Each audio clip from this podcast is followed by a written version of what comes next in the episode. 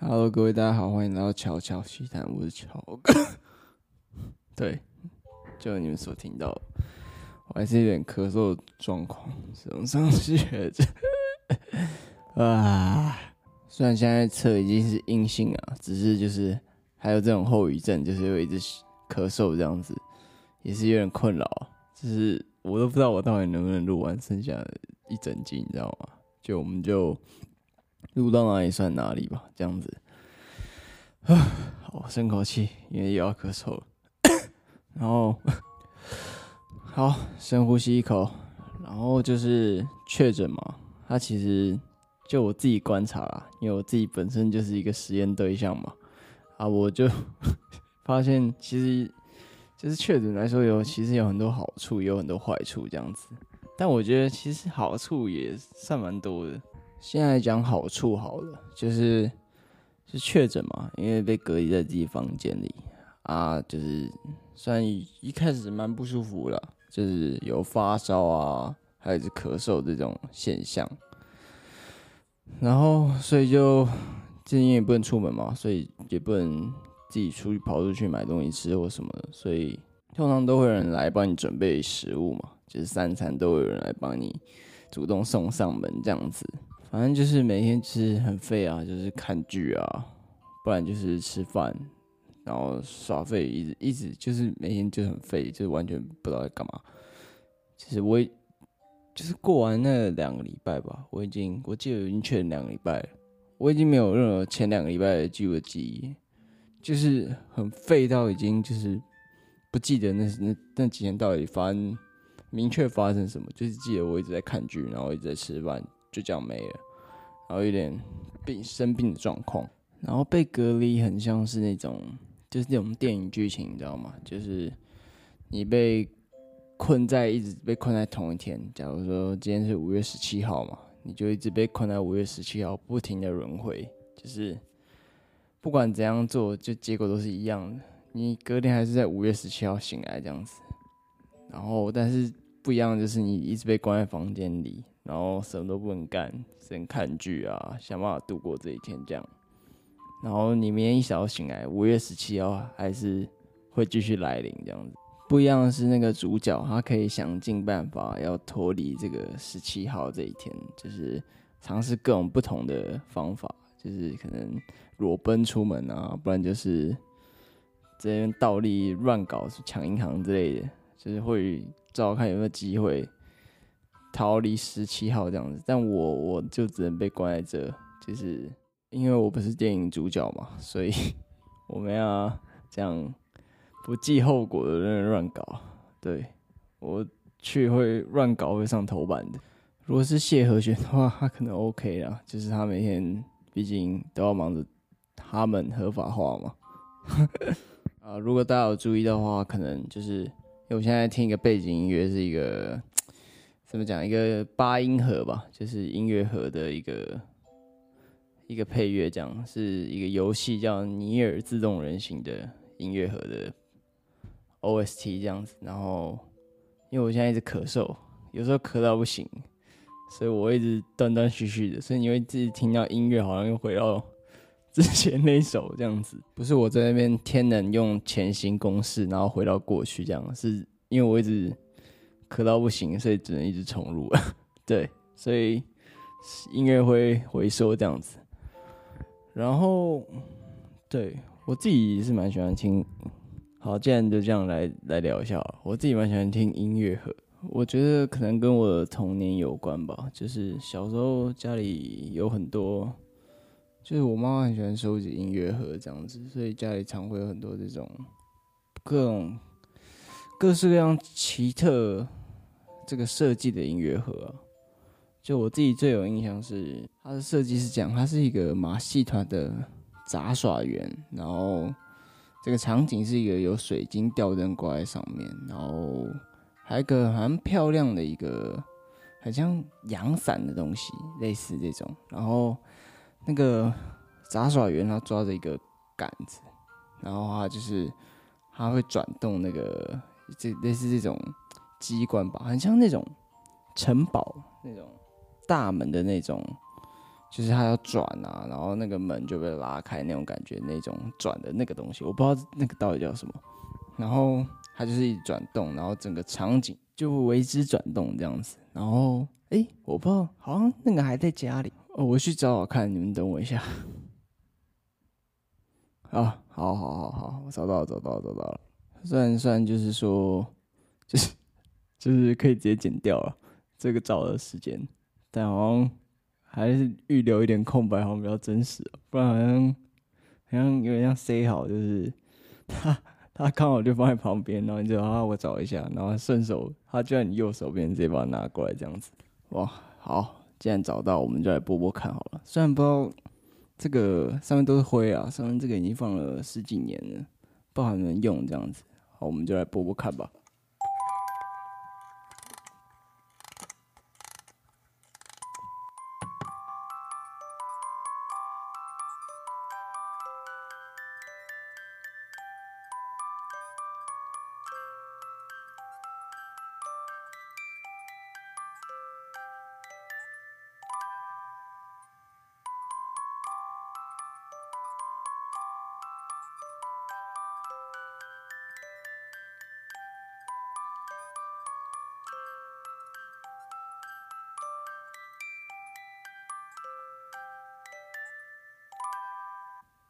哇，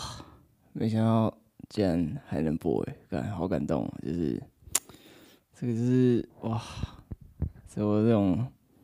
从小哇听的这个，对这个回忆的一个音乐盒，哇，不错不错，太好了太好了，OK 啊，有有点有点词穷，因为太震惊了，我本来以为它就是就烂掉了，就可能一开始我转之后它是咔一下。就咚的一声，看我也要 坏了，你知道吗？还好哦，他还是还有顺利如期的演奏完，真的是哇！刚刚那个听完，感觉又年轻人十五岁的感觉，就是 又回到了就是这个孩提的这个时代，那种种回忆啊，涌上心头啊！哦，对，咳嗽的感觉也是涌上心头啊！哦。然后经过刚刚那个咳嗽，我想到就是很像，又很很像一个电影那种情节，就是那种很感动，就那种感动的电影啊。然后他就是一个，就是一个可能我是一个老人，然后就是一直咳嗽，可能得肺痨吧，然后就快死了。这时候呢，这个孙子啊，千里迢迢帮我找到这个童年回忆的音乐盒啊，然后就在我躺在病床临终时啊，就这样播给我听啊。然后都听完很感动的，就是带着眼泪，安安详的离世，就是这种很烂俗的剧情啊。对，啊，然后跑题了，就是确诊啊，就刚刚讲的好处啊，因为每天都在看剧嘛，所以我相对也看了很多电影这样子，然后最近又看了很多我觉得还不错的电影啊，应该说就是看很多电影，有几部我觉得不错的电影这样子，然后。其实上次有讲到，就是说我会看那个昆汀他推荐的二十部电影，然后他是从二零零九年到一九九二年他自己最喜欢的二十部这样子，然后我就有挑一部看，就是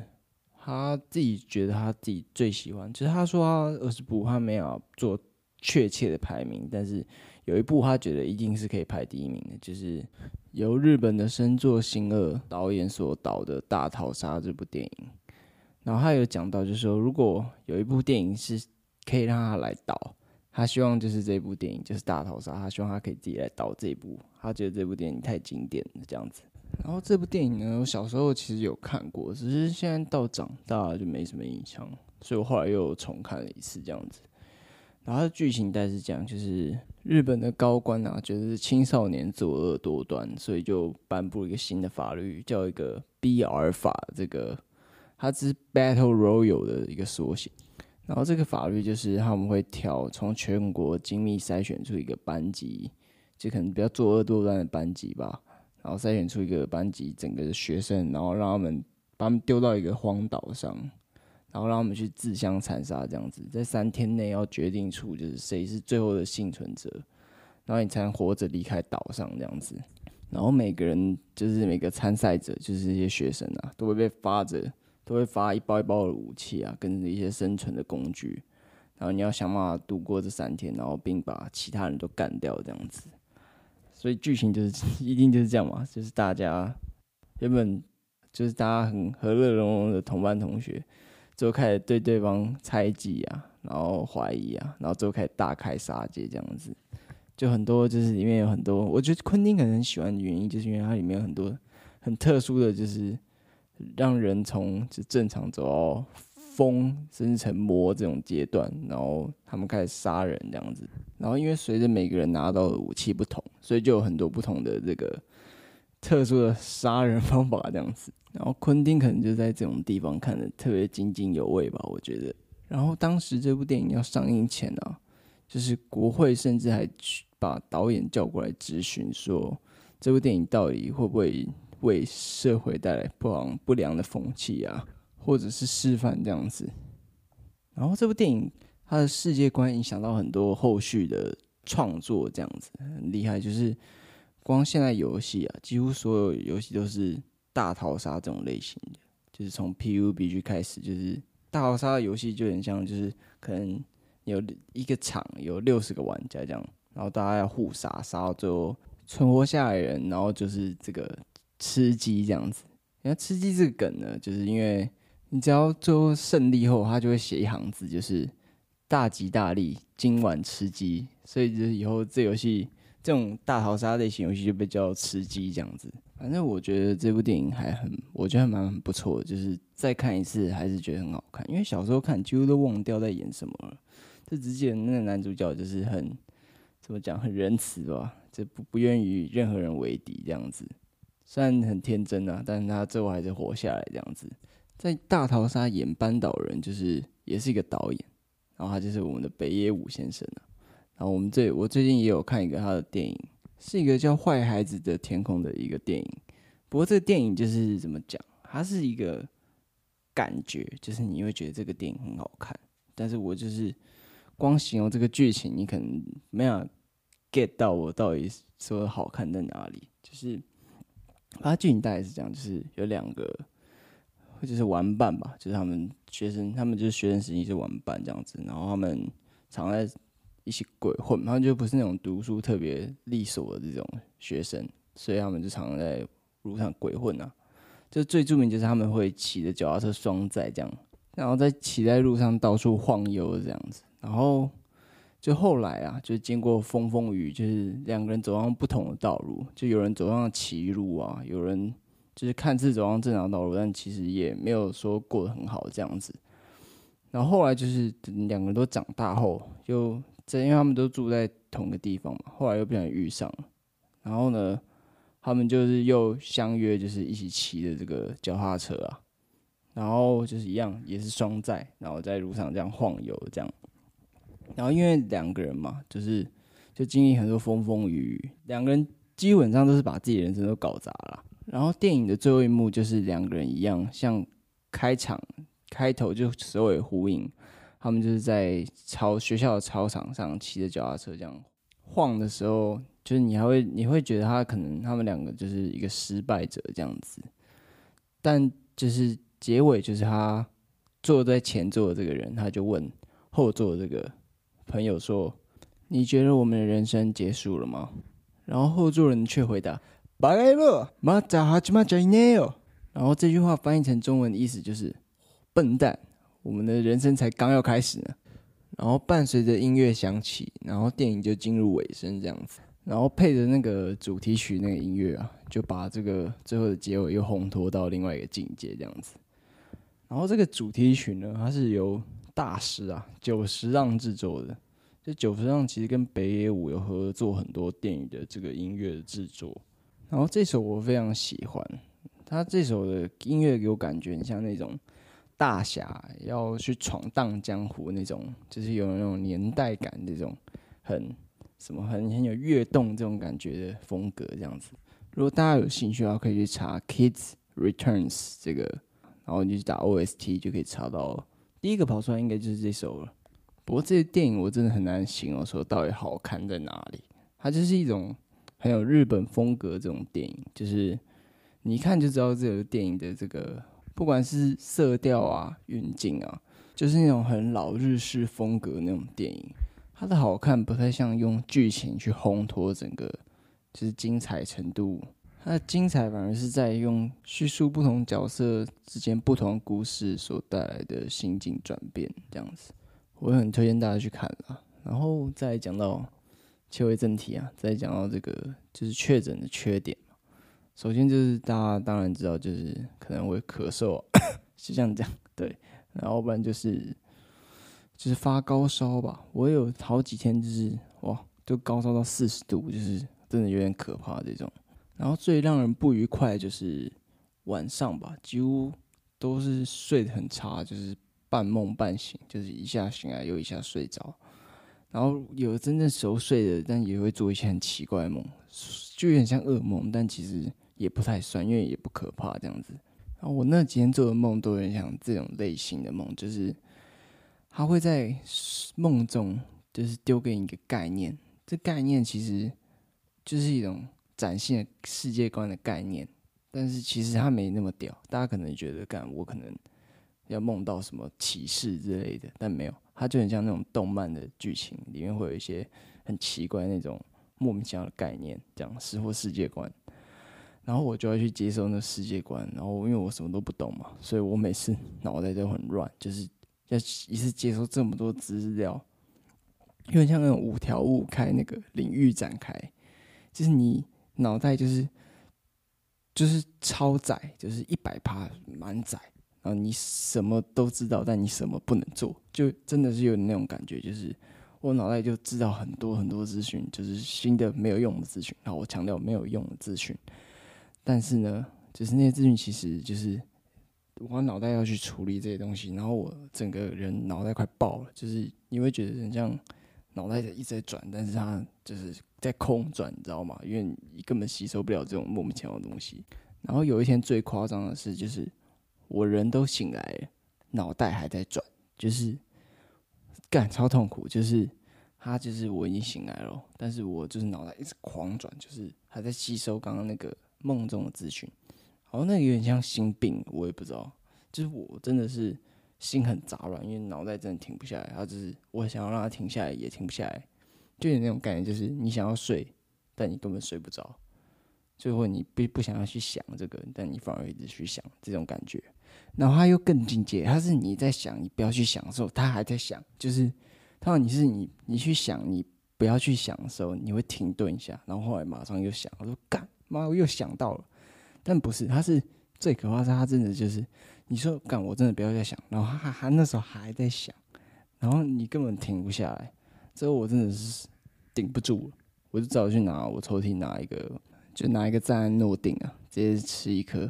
啊压压惊啊，就是通常剂量我都是吃大概三分之二吧，但我这是直接吃一颗，因为太哈口了，太 game ban，真顶不住。对，然后赞安诺是一个就是怎么解释，就是一种镇定剂吧，就是去。给我这种精神有问题的人吃的啦。然后确诊还有个缺点，就是因为你被隔离嘛，所以你会被关在一个空间，你是没法出来的。所以我会建议大家去跟别人多聊聊天，这样子，这样会就是心灵会比较舒服啊。不然就是你会觉得就是整个世界就像一个孤岛一样，除了你就没有其他人了。然后这让我想到一个故事，就是就是在太平洋有一个鲸鱼啊，它的声音比较特别。它可以发出就是五十二赫兹的这个这个频率的声音，这样。然后首次发现呢是在一九八九年的时候，由美国海军发现的。然后它的声音还跟蓝鲸的很相像，所以他们判断它可能是一头蓝鲸这样子。然后蓝鲸的频率就是它唱歌的频率，通常是在十到四十赫兹这样，但他那只。比较特别，他的唱歌的频率太高了，他达到五十二赫兹。然后后来主流媒体就称它为世界上最孤单的鲸鱼这样子，因为它的频率太高了，所以它很难去寻找到自己的伴侣，就导致它可能要终其孤老一生，就是一辈子的孤独这样子。不过这件故事在二零一零年有了反转，就是他有一个实习生在美国加州的沿岸，就是。有发现一样也是五十二赫兹的然后跟一九八九年相同模式去唱歌的蓝鲸这样子，然后这一次还是大发现，就是不止在这个地方有一只就是有五十二赫兹的鲸鱼，然后在相对遥远的地方又发现了可能是树枝，就是也会同样发出五十二赫兹的伙伴这样子。不过这个故事呢，如果放在这种讲那种。怪奇啊，奇异事件的 YouTuber 嘴里，可能就变成：究竟是不是什么科学家在海底研究这种变种的鲸鱼呢？然后故事大概就会这样讲：什么一九六零年，苏联的墨索里森博士正在致力于就是与鲸鱼的声音的界限突破的研究。经过他不断的测试呢，终于提高了这个界限。但由于研究助理不慎的失手，不小心把这种变种的鲸鱼放回了海里，然后科学家与政府出动大批的海上警力，始终没有把他们一一的捉回来。至今，这些怪异的鲸鱼始终在海上游荡。不过，这种类似的故事，然后每次都发生在不是苏联啊，就是美国啊这种，就是感觉一直在进行机密研究这种国家，然后。我记得我看过很多种故事，但很多种故事都每次都是那种助理啊，不然就是那种实验的，对，就是那种辅助人员，然后不然你失手把 把这些实验物直接放生到大自然这样。但我每次都想要怎样失手才会把它放进去啊？哎，这个动物那么大要怎么放啊？妈的！然后在这个疫情啊，我去想，就是自己最理想的生活形态，就是以前一直就有这种想法。就我小时候呢，觉得就是最棒的生活形态是什么？就是因为我们小时候我家旁边啊有个百事达，对，就是那个百事达倒掉那个，感觉真的很可惜。然后我我就觉得百事达的装潢很棒，你知道吗？它是很多那种砖墙啊，然后然后上面放一堆。这架子，然后上摆很多片，这样感觉就很很舒服，这样疗愈这样。然后那个百事达这个它这个设计，我觉得真的设计很好，就是那个蓝色啊配那个黄色，就感觉那个很专业，你知道吗？这个百事达电源就是电影王，然后超立方这种都没有他懂，就超立方对百事达电源来说根本就是小小咖小 case 这样，就可能 超立方的。可能在讲介绍电影的时候，百视达店员就跳出来，就说 “no no no”，不是这样，就会感觉很专业霸气的登场这样。然后我也讲到这个，是因为就疫情啊，就是我确诊期间，我有做过一个梦，其实真的我觉得是我这辈子做过前几好的梦吧，应该是对前几好的。然后这个梦内容是这样：我那个梦里，我是一个漫画店的老板，然后那个情景是这样的。就是我坐在那个漫画店的柜台嘛，然后旁边是收银机啊，前面是一个电脑这样子。然后那时候我在看漫画是《钢之炼金术师》，我很确定，因为我《钢之炼金术师》看了超多遍。然后我旁边最特别是这样，我旁边坐一个女生，那个她应该是老板娘，可能就是我我那那个世界观里的老婆这样子。然后我老婆戴一个就是黑色的圆框眼镜。然后长发及肩吧，然后他当时穿一个红色的毛衣，然后因为他奶蛮大的，所以就是那毛衣看有点紧身这样子。然后最夸张的是 梦里的我，干真的超瞎超扯，但干好你知道吗？就是我右手拿着漫画嘛，因为我坐在右边，我在看《钢之炼金术师》，我的左手呢就滑到了他的胸部这边，揉揉他的胸部啊，这个大概是。干真的干好阿乔，但那个梦是没有任何那种色气，你知道吗？就是没有那种色情的成分。我觉得这个画面很唯美，你知道吗？就觉得人生最棒就莫不过于此，你知道吗？就是看着喜欢的漫画，然后偶尔偷揉揉老板娘的胸部，这样，这个真的超幸福的。就是我觉得最理想人生大概就是这样子。然后那刹那间啊，就是那个东这个景象就成了我的梦想。我就想说，干是不是可以开一间漫画店？然后我思考在十秒，想一下，干妈的，现在漫画店根本开不起来，这根本就是网络漫画的天下，去你妈的漫画人！我是乔哥，乔乔奇谈，下次见，拜拜。